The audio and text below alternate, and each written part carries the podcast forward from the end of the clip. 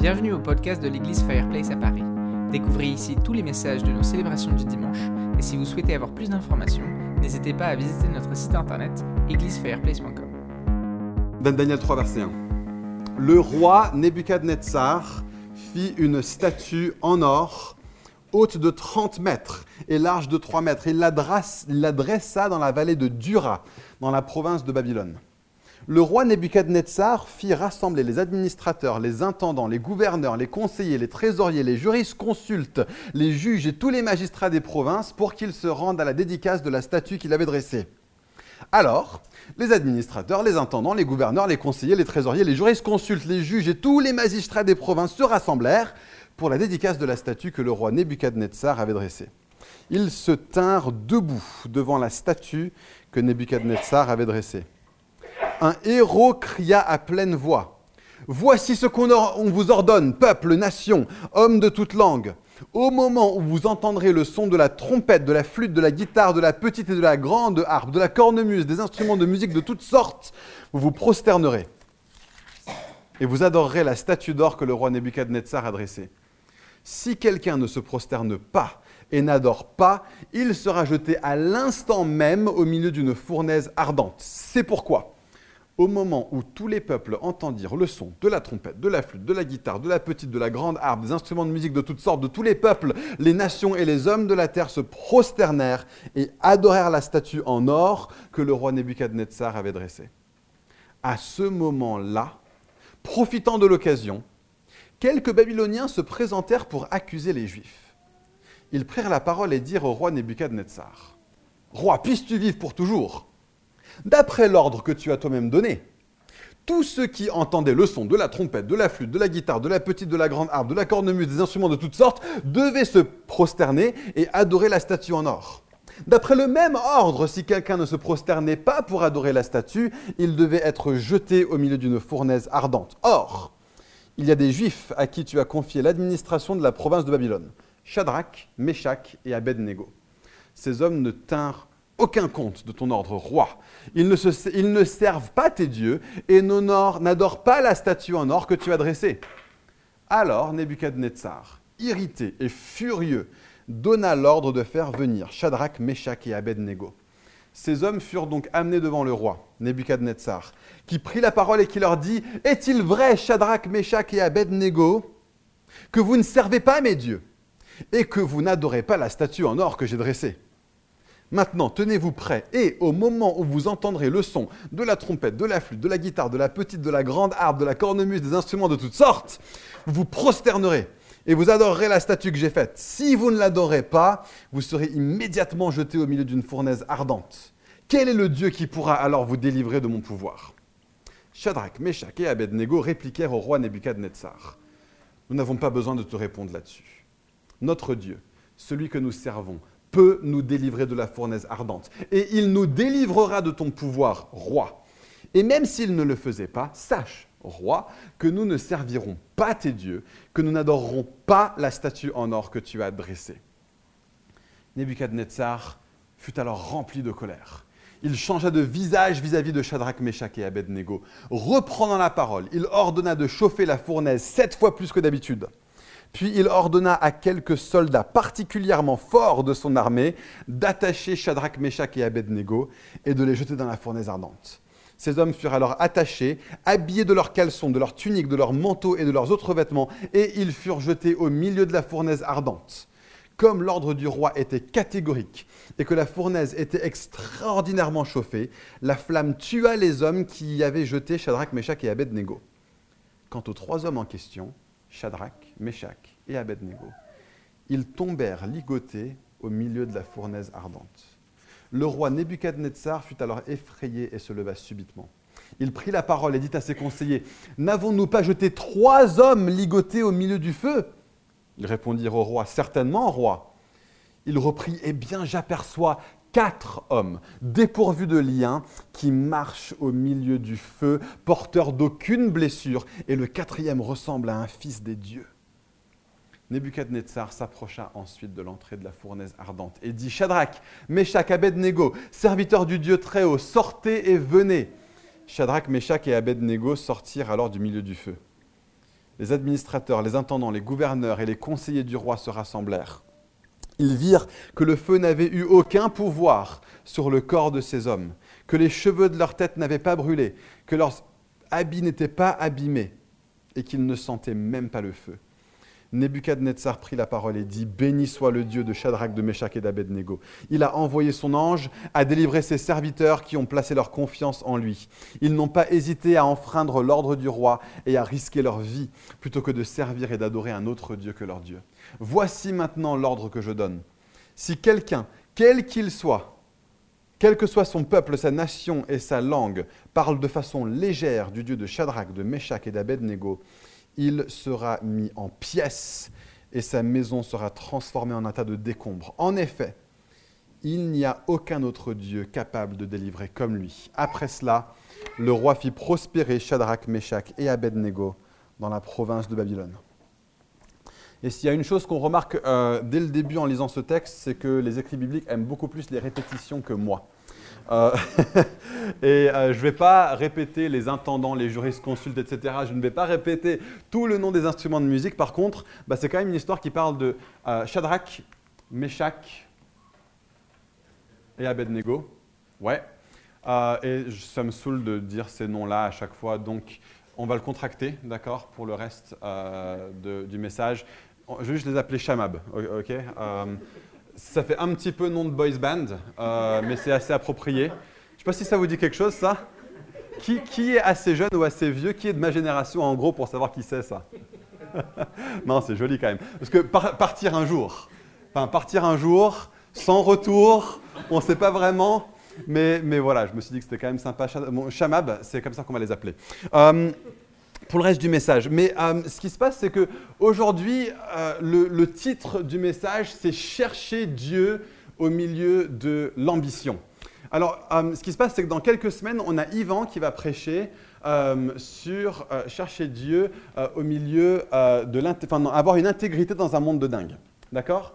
Euh, et ce qui se passe, c'est qu'il y a beaucoup de choses que je pourrais dire ici qui pourraient complètement marcher sur les plates-bandes de ce que Yvan va dire, parce que les deux textes desquels on va parler sont extrêmement similaires. Ici, on a Shamab qui se retrouve dans une fournaise ardente. Dans quelques semaines, on a Daniel qui va se retrouver dans une fosse au lion, et à chaque fois, ils se font délivrer. Euh, et il y a tellement, tellement de leçons qui sont similaires, mais la raison pour laquelle aujourd'hui, je vais parler particulièrement de l'ambition, euh, c'est que la différence entre Shamab et Daniel, euh, c'est que Daniel, lui, était au sommet du pouvoir au moment euh, où, il était, euh, où il est tombé dans la fosse au lion.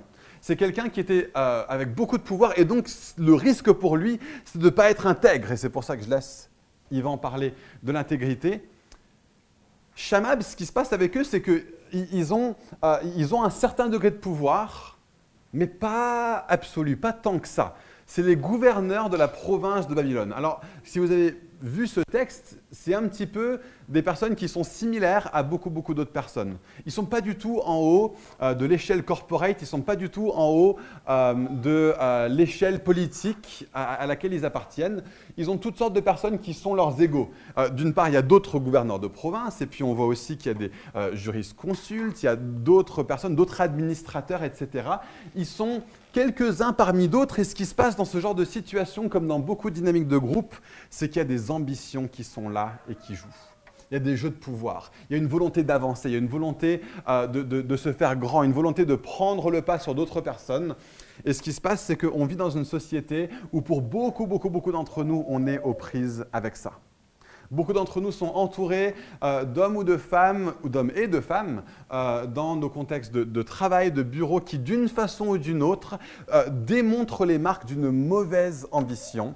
Et c'est quelque chose qui, à mon sens, est un des facteurs qui fait qu'on arrive si mal à vivre dans notre société aujourd'hui. Et je crois que le message de la Bible est puissant pour nous transformer, pour nous conduire à voir le monde différemment, et pour, nous, pour conduire à ce que Paris aille mieux que Paris va aujourd'hui. Le message de la Bible est d'abord pour transformer l'Église, mais aussi pour transformer la société tout entière.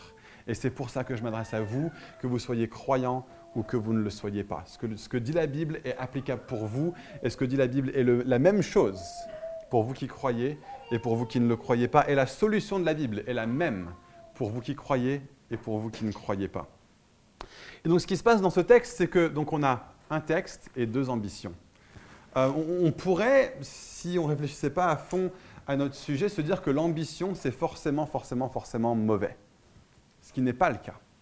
Il y a des ambitions malsaines, mais ce qui est malsain chez l'ambition malsaine, c'est son côté malsain, pas son côté ambitieux.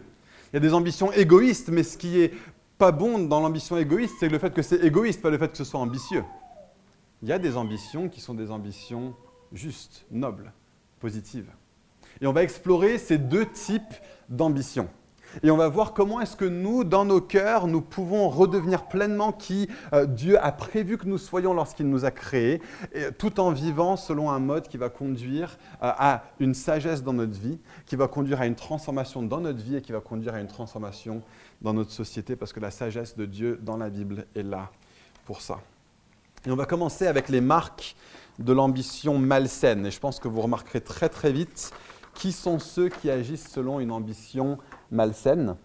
Euh, c'est toutes ces personnes qui sont là et qui dénoncent Shadrach, Meshach et Abednego. En fait, on pourrait commencer en parlant de Nebuchadnezzar, euh, qui lui, bien sûr, a une ambition malsaine. Dans le texte précédent, euh, ce qui se passe, c'est que Nebuchadnezzar avait eu un rêve d'une grande statue. Et une statue qui, au bout de plusieurs dynasties, se ferait pulvériser par quelqu'un d'autre. Mais ce qui se passe, c'est que dans cette statue, ce que Dieu dit à Nebuchadnezzar, c'est que le haut de la statue qui est faite en or, c'est toi. Et qu'est-ce qui se passe quand on, euh, honore d'une telle façon des personnes en position de pouvoir? Ben, Ce qui se passe, c'est que quand on est dans une position de pouvoir, toute flatterie peut très très très vite euh, passer de notre tête à nos chevilles. Euh, et c'est extrêmement difficile de garder les chevilles dans une proportion normale et la tête à une proportion pas trop enflée quand on est en position de pouvoir. Mais ici, Nebuchadnezzar s'est fait prendre au piège, au piège du pouvoir. Ce, rêve qu'il a eu d'une grande statue, et c'est lui la partie en or en haut de la statue, cette partie-là, elle représente lui. Waouh ah, Il faut que je me construise une statue. C'est complètement l'inverse de ce que le rêve était supposé lui révéler. Et puis il finit le chapitre précédent en, glorifiant Dieu, mais quelques années plus tard, ça a fait cheminement dans son cœur et il commence à se construire une statue pour lui-même, pour que les gens se prosternent devant lui. Peut-être que l'idée qu'il euh, y a une nouvelle dynastie qui va venir juste après lui, la partie faite en argent, peut-être que ça, ça l'a conduit à être insécurisé ça l'a conduit à se dire mince, il faut que, faut que j'affermisse mon pouvoir, il faut que j'affermisse mon autorité. Et donc je vais prendre toutes les personnes, non seulement les responsables politiques, mais aussi les responsables religieux et même les responsables euh, de, la législation. Il y, a, des juges, il y a des juristes là-dedans, et puis il dit vous tous, prosternez-vous devant une statue qui me représente. Donc on a une ambition qui est malsaine du côté de Nebuchadnezzar, mais on ne va pas autant parler de ça. On va parler de quelque chose, parce que dans un sens, je ne sais pas s'il y en a beaucoup d'entre nous ici qui sont chefs d'entreprise, proportionnellement, beaucoup d'entre vous n'êtes pas chef d'entreprise. Euh, et, donc ce qui se passe, c'est que c'est beaucoup plus intéressant pour nous de regarder les gens qui sont sur un pied d'égalité les uns avec les autres, les gens avec qui on a affaire au quotidien. Et peut-être qu'alors qu'on regarde les marques de l'ambition malsaine, on peut faire une réflexion sur nous-mêmes. Est-ce que nous nous comportons d'une façon ou d'une autre comme ces personnes qui sont venues et qui ont dénoncé Shadrach, Meshach et Abednego? L'ambition malsaine chez eux était absolument évidente. C'est un combat de coq entre des personnes qui sont gouverneurs des différentes provinces. La question, c'est qui va être promu en prochain pour faire partie du règne impérial tout entier, pas juste une province, mais passer du conseil régional à l'Assemblée nationale, entre guillemets. C'est ça qui se joue pour ces personnes. Et donc tout le monde est en train d'essayer de se rabaisser les uns les autres, de se piétiner les uns les autres pour avancer. Et c'est quelque chose que beaucoup d'entre nous vivons euh, au quotidien dans le monde du travail, mais ça se passe aussi dans l'Église. Et, pour moi, la première marque qu'on voit là-dessus, c'est les complots et les manigances. Euh, Je n'ai pas l'impression que c'est Nebuchadnezzar tout seul qui a eu cette idée. Euh, j'ai lu plusieurs commentaires dessus et Jean Calvin fait particulièrement bien ressortir le fait qu'il y a plusieurs choses dans ce texte qui euh, dénotent le fait que ce n'est pas Nebuchadnezzar qui a eu cette idée tout seul. ce qui se passe, c'est que alors que les gens sont en train de se prosterner pour prier, comment ça se fait qu'il y en a certains qui savent que d'autres ne sont pas en train de se prosterner? Je ne sais pas si, qui, a grandi à l'église, qui allait à l'école du dimanche quand vous étiez petit, hein, si vous avez grandi dans, l'église. Ok, on a quelques-uns, une petite moitié de personnes qui ont. Euh, est-ce que vous avez déjà eu ce truc où à l'école du dimanche, on, dit aux enfants, alors les enfants, on va prier? Et donc tout le monde prie et à la fin, il y en a une qui dit, maîtresse, il y a Charlie qui n'a pas fermé les yeux. Comment tu sais qu'il n'avait pas les yeux fermés hein, et, donc on a ces, personnes qui viennent et puis qui disent Maîtresse, maîtresse, Shamab, ils n'étaient pas en train de se prosterner. Comment tu sais Si toi tu avais la face contre terre? Ils devaient avoir prévu d'avance. Soit ils avaient prévu d'avance le coup de la statue et de la cérémonie, ou au moins avant la cérémonie, ils s'étaient dit C'est quoi? Je crois qu'il y a des gens ici, on va pouvoir prendre, on va pouvoir prendre le meilleur sur eux. Hein.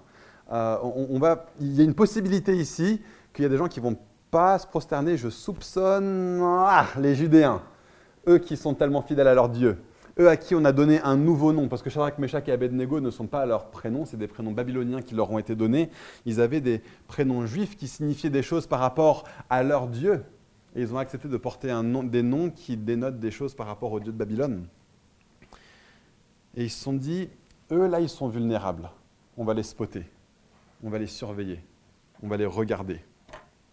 Et donc il y a des complots et des manigances. Et, la question à nous, à nous poser, dans notre cœur, c'est est-ce que nous avons cette tendance? Ce côté un petit peu manipulateur, ce côté un petit peu à chercher, est-ce qu'il y a des situations dans lesquelles moi je vais pouvoir tirer profit, tirer euh, mon épingle du jeu en quelque sorte euh, d'une situation? Euh, dans une réunion au travail, dans euh, une situation où vous savez que vous allez particulièrement pouvoir briller et que d'autres personnes sont particulièrement vulnérables, même dans des saisons de vie où des personnes le sont moins. Admettons qu'il y a une euh, femme qui vient d'avoir un enfant et vous savez qu'elle va être moins performante, etc. Il y a toutes sortes de situations où on peut se dire, ah, on peut spotter les gens. Et, et c'est ce qui se passe ici dans le cœur des opposants de Shamab. Les complots et les manigances, première marque de l'ambition. Question, est-ce que ces choses-là sont présentes dans nos cœurs? Deuxième chose, la critique et les ragots. C'est tellement violent celui-là aussi. C'est tellement violent. Il faut, qu'on fasse extrêmement attention à ce qu'on fait avec nos mots. Euh, soyons de ceux qui disons des choses factuelles. Et, et, plus que ça, pour moi, il y a un barème que je trouve extrêmement intéressant par rapport à l'usage de nos mots. C'est ne disons des choses sur d'autres que des choses que nous serions prêts à leur dire en face. S'il y a quelque chose que tu ne serais pas prêt à dire à quelqu'un en face, et même que tu n'as peut-être pas déjà dit à quelqu'un en face, va pas le dire à quelqu'un d'autre dans son dos. il n'y a que de la destruction qui vient à travers ça. Il n'y a que de la destruction qui vient à travers ça. Et la, Bible parle de ces questions de, de, médisance, de dire des choses mauvaises dans le dos d'une autre personne avec une volonté de leur faire du mal. Et on va parler de l'ambition malsaine dans le monde et dans l'Église dans un instant. C'est une question qui est importante dans l'Église euh, parce qu'il y a toutes sortes de situations où, c'est important qu'on donne, qu'on dise qu'est-ce que la Bible dit là-dessus pour ne pas non plus qu'on tombe dans une culture d'église où personne n'a le droit de dire quoi que ce soit, surtout vis-à-vis des responsables. Il y a beaucoup de manipulation qui peut être faite de la part des responsables sur le reste de l'église si la parole n'est pas libre. Mais la critique et les ragots, c'est les marques d'une ambition malsaine. Et on le voit clairement dans ce texte avec euh, euh, les opposants de Shamab qui viennent voir Nebuchadnezzar et puis qui lui disent Les autres là-bas, là, t'as vu ce qu'ils ont fait? T'as vu comment ils sont? Ils ne te respectent pas, ils ne respectent pas ton autorité. Ils ne font pas seulement dire les faits, mais ils interprètent les faits. Hein. ils interprètent les faits. Et troisième chose, c'est le compromis moral. Euh, ce, texte est rempli de compromis moral pour ces personnes qui sont euh, élues à la tête de différentes provinces, de différentes législatures, euh, d'aller et de dire mon, euh, mon, allégeance première est envers quelque chose d'autre que les personnes que je suis appelé à servir dans mon poste, dans mon office. Et tellement, tellement souvent, nous allons euh, être tenté de compromettre la raison pour laquelle nous sommes là. Si tu es euh, médecin, tu peux tellement facilement compromettre la raison pour laquelle tu t'es engagé en tant que médecin. Si tu es prof, tu peux tellement facilement compromettre la raison pour laquelle tu as été euh, appelé à être prof. Si tu es dans, une, dans un service civil d'une façon ou d'une autre, si tu es à ton compte, quelle que soit ta situation, ça peut être tellement, tellement facile de ne pas passer sa journée à se dire comment est-ce que je peux faire mon travail de façon qui honore et qui glorifie Dieu le plus et qui correspondent le plus à la raison pour laquelle mon travail existe. Et il y en a même d'entre nous qui vont être dans des métiers où tu sais toi-même que tu n'as pas vraiment de légitimité à faire ce métier en tant que personne euh, de droit, en tant que personne euh, qui veut faire le bien autour de toi. Mais tu t'es juste dit, mais il y a beaucoup d'argent à se faire là-dedans, il y a une situation, il y a une sécurité, il y a une porte qui m'a été ouverte, allez, je le fais. Et, on voit dans, cette situation tellement, tellement de, compromis de la part de toutes ces personnes qui viennent et qui se prosternent devant une statue alors qu'ils sont supposés dire, moi j'ai été nommé à cette position pour le bien commun, pour le bien de tous. Quel, changement ça ferait de façon extraordinaire dans notre pays si nous tous, on passait nos journées à nous dire bah, pourquoi est-ce que, je fais, pourquoi est-ce que je fais ce travail? Pourquoi est-ce qu'on me demande de faire ce qu'on me demande de faire? Est-ce qu'on me demande de contribuer au bien-être du monde autour de moi, au bien-être euh, psychologique, au bien-être émotionnel, au bien-être physique, au, bien-être de, toutes sortes de manières de personnes autour de moi. Est-ce qu'on euh, me conduit à contribuer à la beauté de la cité et, de la ville de Paris? Est-ce qu'on me conduit, est-ce qu'on me demande euh, de, contribuer à la sagesse dans la ville de Paris? Est-ce qu'on me demande de contribuer à la prospérité dans la ville de Paris à tous les niveaux? Et donc je vais aller me comporter dans, ma façon de conduire mon métier, dans ma façon de me conduire au quotidien, d'une façon qui va dire je cherche à faire ce que je fais pour le bien commun, pour le bien des gens autour de moi. Et nous sommes dans un compromis énorme à ce niveau-là auprès de Shadrach, Meshach et Abednego, euh, auprès des opposants pardon, de, de Shamab. Et, ce qui se passe, c'est que euh, l'ambition malsaine a un impact extraordinaire sur l'Église. Euh, j'ai été dans, beaucoup de situations d'église où il y avait des jeux d'ambition comme ça qui se jouaient. Euh, on pourrait les qualifier de panier de crabe. Euh, et, enfin, presque des, courses au pouvoir, des, gens qui parlaient en blaguant un petit peu, mais qui parlaient d'accéder au trône, entre guillemets. Je me dis, mais c'est pas ça l'église, quoi. C'est pas ça l'église, c'est pas ça. Euh, qu'on est appelé en tant que peuple. Et, ce qui se passe, c'est que dans ces situations, toutes ces différentes choses euh, se mettent en place. Et il y a quelque chose, je pense, de particulièrement euh, violent au, niveau de l'Église. C'est toute cette question de la critique et, des ragots.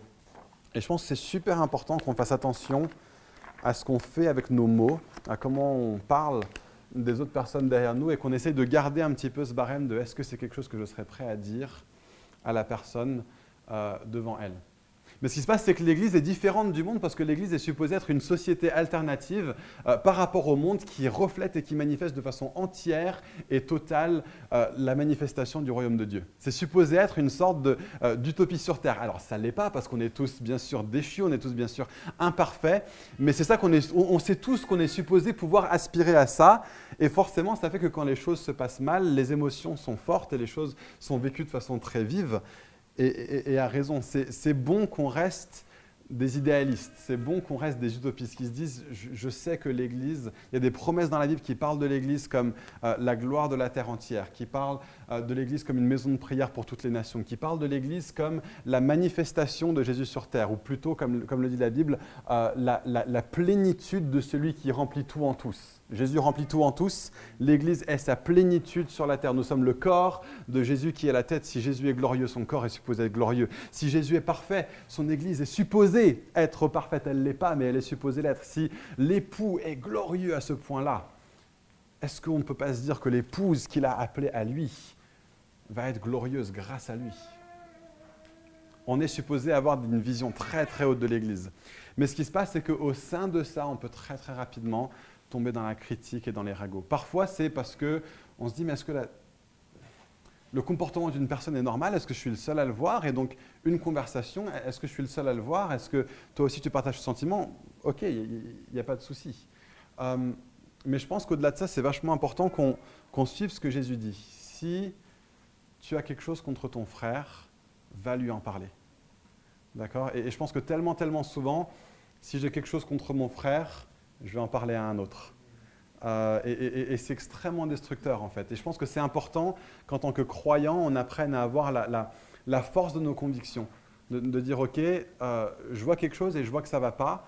Euh, je peux, avec une personne de confiance dans la confidentialité, dire, est-ce que je suis le seul à le voir? Est-ce que je me trompe? Est-ce que toi aussi tu le vois? Mais si la personne dit oui, dit OK, d'accord, pas de souci, maintenant on n'en reparle plus, on ne veut pas tomber dans la critique, dans les ragots. Je veux bien aller en parler à la personne.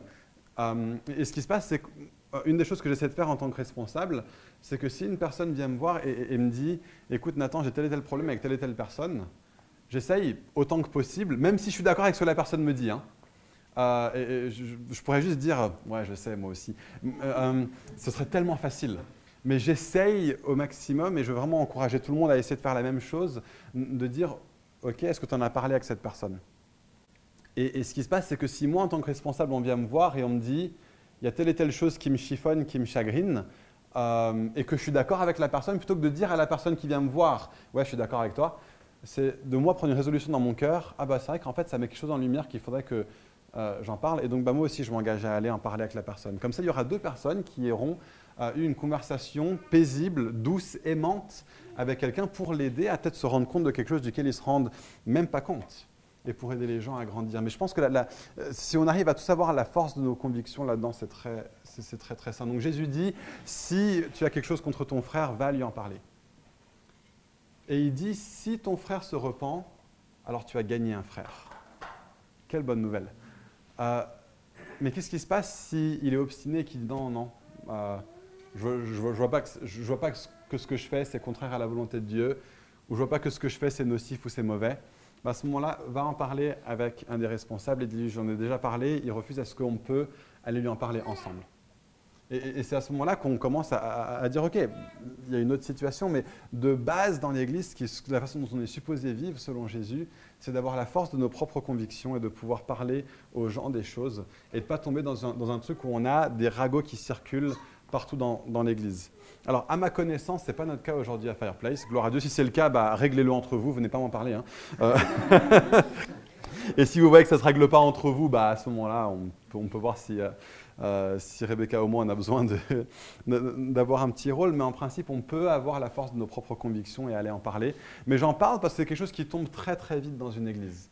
Et, souvent, les implantations d'église commencent en bonne santé ou gagnent assez vite en bonne santé. Et c'est au cours de la vie d'une église que des choses peuvent se scléroser. Donc j'aime bien en parler maintenant. Euh, comme ça, on peut euh, s'assurer de ne pas être là-dedans. Mais je pense que c'est pareil par rapport euh, au leadership. Il y a quelque chose que... Bon, je suis désolé, je le fais dans le mauvais ordre parce qu'on était supposé vous envoyer un mail et puis après on allait faire ça au week-end d'église et Rebecca allait être là, mais c'est pas grave, ça va avec le sujet du, du message. donc, certains d'entre vous savent que Nikki et Gemma ont fait partie de l'équipe de responsables depuis plus ou moins le début de l'église et qu'ils ont senti euh, récemment que euh, leur rôle devait ne pas être dans l'équipe de responsables. Euh, parce que ça ne correspond pas à leur don, ça ne correspond pas à l'usage qu'ils ont envie de faire avec leur temps. On envoie un mail qui l'explique, mais on ne dit pas grand-chose de plus que ça, parce qu'il n'y a pas grand-chose de plus à dire. Si vous voulez leur en parler, allez leur en parler.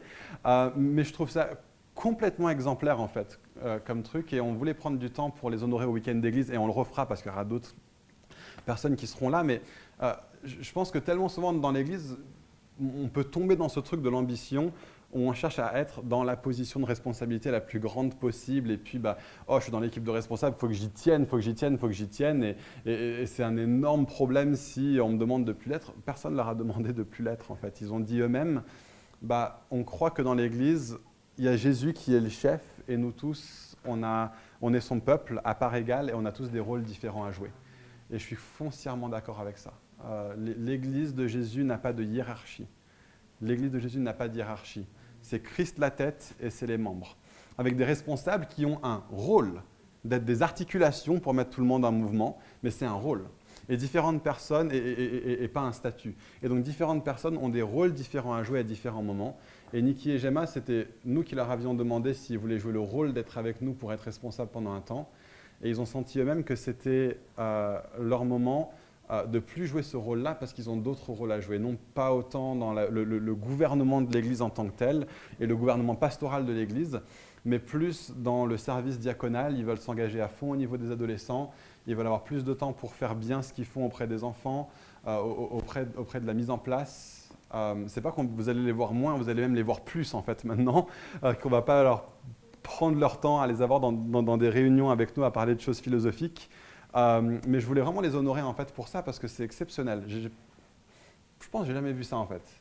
et vous êtes vraiment vraiment exemplaires au niveau de cette idée de, de, dire on est, on est dans l'Église et puis on sert un rôle pour un temps et puis on est sensible au Saint-Esprit pour servir un autre rôle à un autre moment d'avoir été dans l'équipe de responsables et de continuer dans l'Église comme des fils et des filles dans la maison, euh, avec un autre rôle. Je trouve ça génial et c'est vraiment quelque chose qu'on veut encourager euh, au sein de l'Église. J'espère vraiment que pendant nos, années ensemble, à, être Église ensemble, on aura beaucoup, beaucoup d'autres exemples comme ça de personnes qui vont dire à un moment donné, cette personne, à cause d'un appel particulier, à cause d'un don particulier, vont faire partie d'une certaine équipe, et à un autre moment donné, ils ne vont plus faire partie de cette équipe. Il y a des, chances que pendant, des saisons, peut-être même pendant une longue saison, Rebecca et moi ne soyons pas des responsables euh, dans l'Église, parce que c'est un appel que j'ai, c'est un rôle que je joue maintenant, mais il n'y a rien qui dise que la famille va évoluer de façon telle à ce que ce soit moi la meilleure personne euh, positionnée pour remporter la responsabilité. Ça pourrait être une autre personne à un autre moment.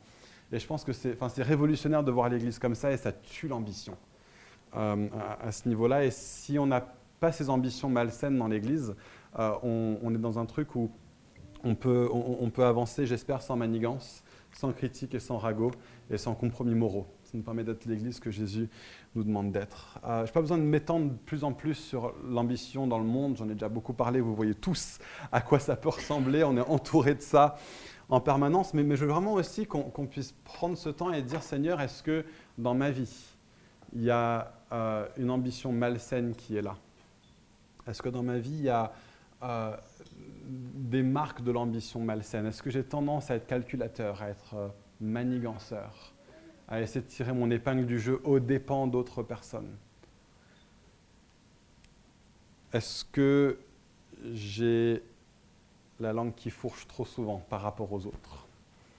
Euh, Est-ce que je suis trop prompt à faire des compromis? Bah ouais, mais mon patron me demande. Oui, je sais, mais t'en as un autre qui est bien plus ton patron que ton patron.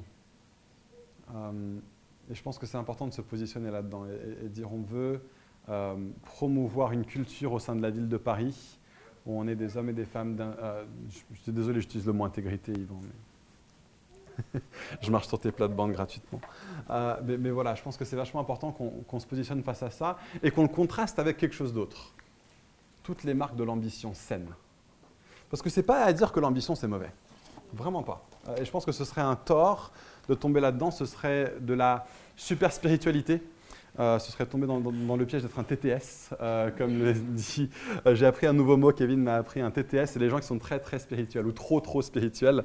Je vais te le piquer, je vais l'adopter. Quand, les mots sont bons comme ça, il faut, il faut que ça se diffuse partout dans l'Église, que ça devienne un, des nouveaux mots dans notre culture ici à Fireplace.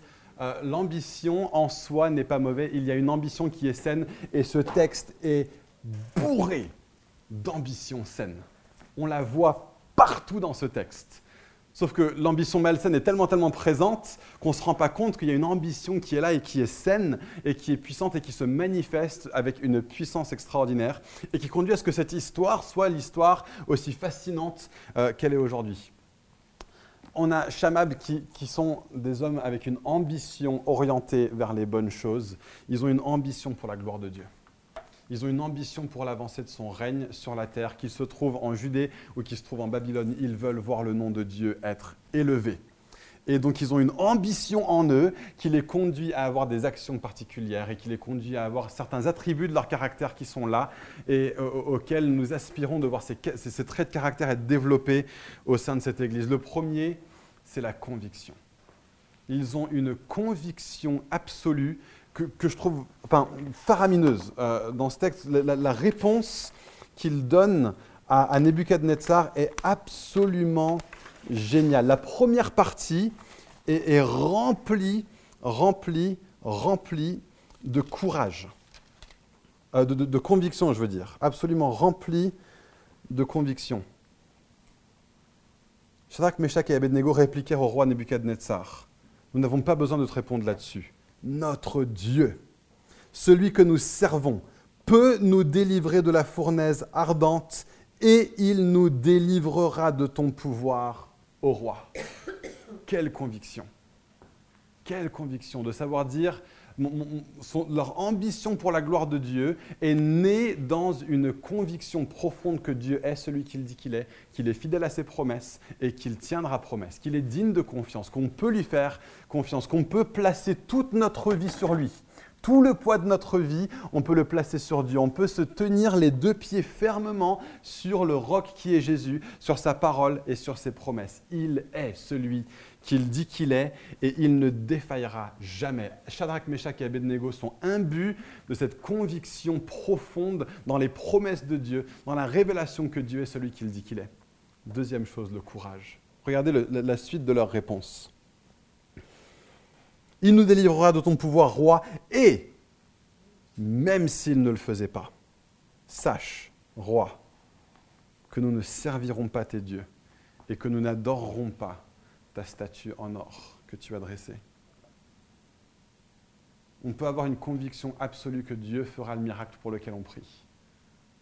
On peut avoir une conviction absolue que Dieu est fidèle à ses promesses, mais nous ne savons pas toujours qu'est-ce que Dieu fait et, d'avoir non seulement cette conviction que Dieu est celui qui dit qu'il est, mais d'avoir le courage aussi de dire, et même s'il ne le fait pas, je ne vais pas me donner à l'ambition malsaine, je ne vais pas me donner au compromis, je ne vais pas me donner à la critique et au ragot, je ne vais pas chercher moi-même à jouer des coudes pour avancer moi-même. Je sais que c'est Dieu qui est mon libérateur. Et, et même s'il ne me délivre pas, je sais qu'il me délivrera dans la mort. Même s'il ne me délivre pas, je sais qu'il me délivrera dans la mort. cette conviction et ce courage sont absolument extraordinaires. Les amis, voilà ce que je demande au Saint-Esprit de faire en nous ce matin. La conviction, le courage et le troisième C, la classe. la classe. Non mais quand même quoi. Non mais quand même quoi. Ils vont dans une fournaise ardente, chauffée tellement fort que ceux qui vont les jeter dedans euh, sont même pas capables d'avancer jusqu'au truc sans eux se faire brûler. Moi, je me demande, une des questions que je me pose, c'est comment est-ce qu'ils ont fini dans la fournaise ardente si ceux qui étaient supposés les y jeter se font cramer en cours de route? Est-ce que c'est eux qui ont marché pour continuer à entrer dedans? Je ne sais pas, mais en tout cas, il y a un truc qui se passe dans ce texte qui est absolument extraordinaire. Et on les ligote. Et on nous dit qu'à la fin, il n'y a rien qui a brûlé, hein, ni leurs cheveux, euh, ni leur peau, ni leurs vêtements. Ce qu'on ne nous dit pas, c'est que les ligotages, eux, eux, ils ont cramé. Eux, ils ont brûlé. Comment est-ce qu'on le sait? Parce qu'ils se retrouvent dans la fournaise ardente en train de marcher. Ils ne sont pas ligotés. Ils sont plus ligotés. Leurs liens ont été brûlés, ont été anéantis par la puissance de ce feu, mais il y en a un qui était plus puissant que le feu dans lequel ils ont été placés. Ce qui se passe, c'est que les amis, nous sommes appelés à vivre une vie où nous plaçons la gloire de Dieu au-dessus de toute chose, où nous avons la conviction que Dieu est celui qui dit qu'il est, que nous avons le courage de dire, et même si Dieu ne me délivre pas comme je pense que lui devrait me délivrer, je vais quand même ne pas me compromettre, je vais quand même pas tomber dans l'ambition malsaine, je vais quand même pas avoir des compromis moraux, tomber dans la critique et dans les ragots, et tomber dans euh, euh, les manigances et les complots je vais continuer à adorer Dieu, à glorifier Dieu, à le manifester avec sa vie parce que mon ambition est de voir sa gloire à lui. Et sa, gloire est non pas vue par le fait que je vais devenir euh, le, meilleur de tous les chefs des provinces.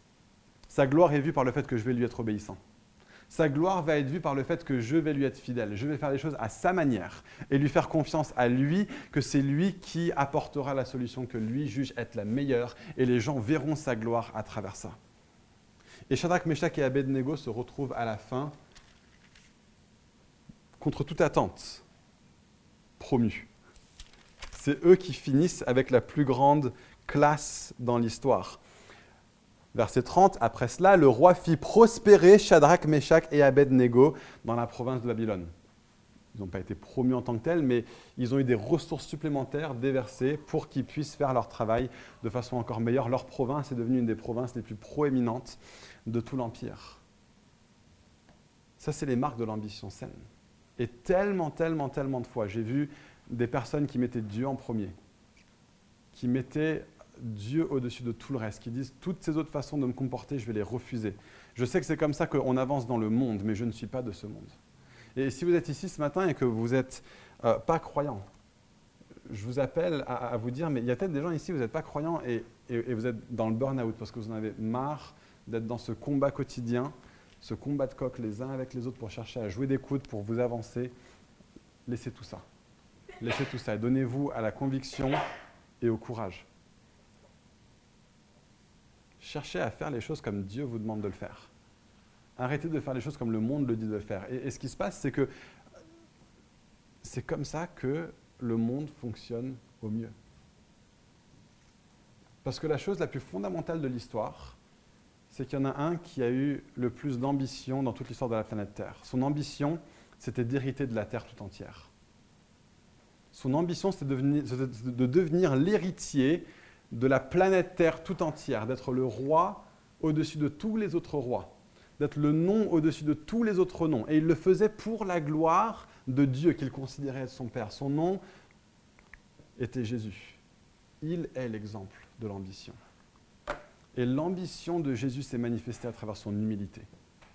Elle s'est manifestée en disant, il n'a pas considéré son égalité avec Dieu comme quelque chose qu'il devait préserver, mais il s'est humilié il s'est donné. Il est venu sur terre, il a même accepté, après une vie terrestre, où il a pu expérimenter tous les maux de notre humanité, où il a pu expérimenter le fait d'être moqué, le fait d'être humilié, le fait d'être conspué, le fait de devoir marcher, de ne pas avoir de maison, d'être rejeté par ses amis, d'être rejeté par sa famille. Après toutes ces autres choses, il a été jugé à tort par des juges iniques des juges qui étaient aussi corrompus que ceux qui se prosternaient devant la, la statue de Nebuchadnezzar il est mort sur une croix romaine qui est la forme de torture la plus ignoble jamais inventée par l'homme. Il est mort, mais au bout de trois jours, il est ressuscité. Comme on l'a chanté tout à l'heure, la mort ne pouvait pas le retenir et il est ressuscité. Et il est aujourd'hui vivant et il est aujourd'hui le nom qui est au-dessus de tout autre nom. Jésus est l'exemple de l'ambition. Jésus est l'exemple de l'ambition. Il est celui qui nous montre à quoi ça ressemble de vraiment être des personnes qui ont une focalisation, une vision, une motivation. Sachez que euh, je ne peux pas vous demander de ne pas être des gens ambitieux. Vous avez un truc dans votre cœur qui vous conduit à vouloir avancer pour quelque chose, à vouloir foncer pour quelque chose, à vouloir vous donner à quelque chose. La raison la plus forte du burn-out dans le monde aujourd'hui n'est pas l'excès de travail, c'est le manque de sens dans le travail. C'est que des gens sont demandés de faire des heures énormes pour un travail dans lequel ils ne trouvent pas de sens. Aujourd'hui, je vous appelle à retrouver un sens à votre vie et à vous donner à une cause qui est la seule cause qui vaut la peine d'être combattue. Son nom est Jésus et il est notre cause. Et je vous appelle aujourd'hui à bâtir l'Église. Je vous, engage aujourd'hui à construire son royaume. Je vous engage aujourd'hui à vous donner au projet de Dieu dans votre génération, à le servir par votre vie, à le servir par votre exemple, à le servir par vos paroles, à le servir par votre générosité, à le servir par votre euh, service les uns pour les autres, à le servir de toute votre vie tout entière, parce que c'est comme ça l'exemple que Jésus nous donne de l'ambition. Il a été pleinement ambitieux pour la gloire de son Père et il s'est donné entièrement pour la gloire de son Père. Mais il n'est pas seulement l'exemple de l'ambition, il est la puissance derrière l'ambition. Ce Jésus apparaît déjà dans ce texte. Celui qui les préserve dans la fournaise, cette quatrième personne mystérieuse, qui ressemble à un fils des dieux et celui que nous proclamons en tant qu'Église. Et celui que l'Église de Jésus-Christ a proclamé depuis les 2000 dernières années et que nous continuerons à proclamer jusqu'au retour de Jésus parce que l'Église de Jésus ne défaillera jamais parce que Jésus ne défaille jamais. Il est celui qui a eu l'ambition suprême, hérité de la terre entière, et il héritera. Il héritera. Il est déjà en train d'hériter. La Bible dit heureux les doux parce qu'ils vont hériter de la terre. Pas heureux les ambitieux. Pas heureux les ambitieux de l'ambition malsaine. Heureux ceux qui ont la douceur de Jésus. Heureux ceux qui pleurent avec ceux qui pleurent. Heureux ceux qui sont doux et humbles de cœur. Heureux ceux qui sont euh, pauvres d'esprit. Heureux ceux qui se considèrent et qui se comportent comme Jésus, parce que c'est à eux qu'appartient le royaume de Dieu.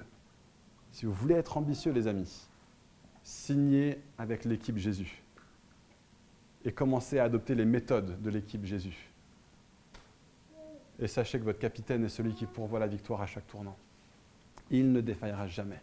Il n'abandonnera jamais. Il ne lâchera jamais. Il est celui qui s'assure. Il, emporte la garantie, c'est dans son sang, que toutes les promesses qu'il a faites, il va les accomplir.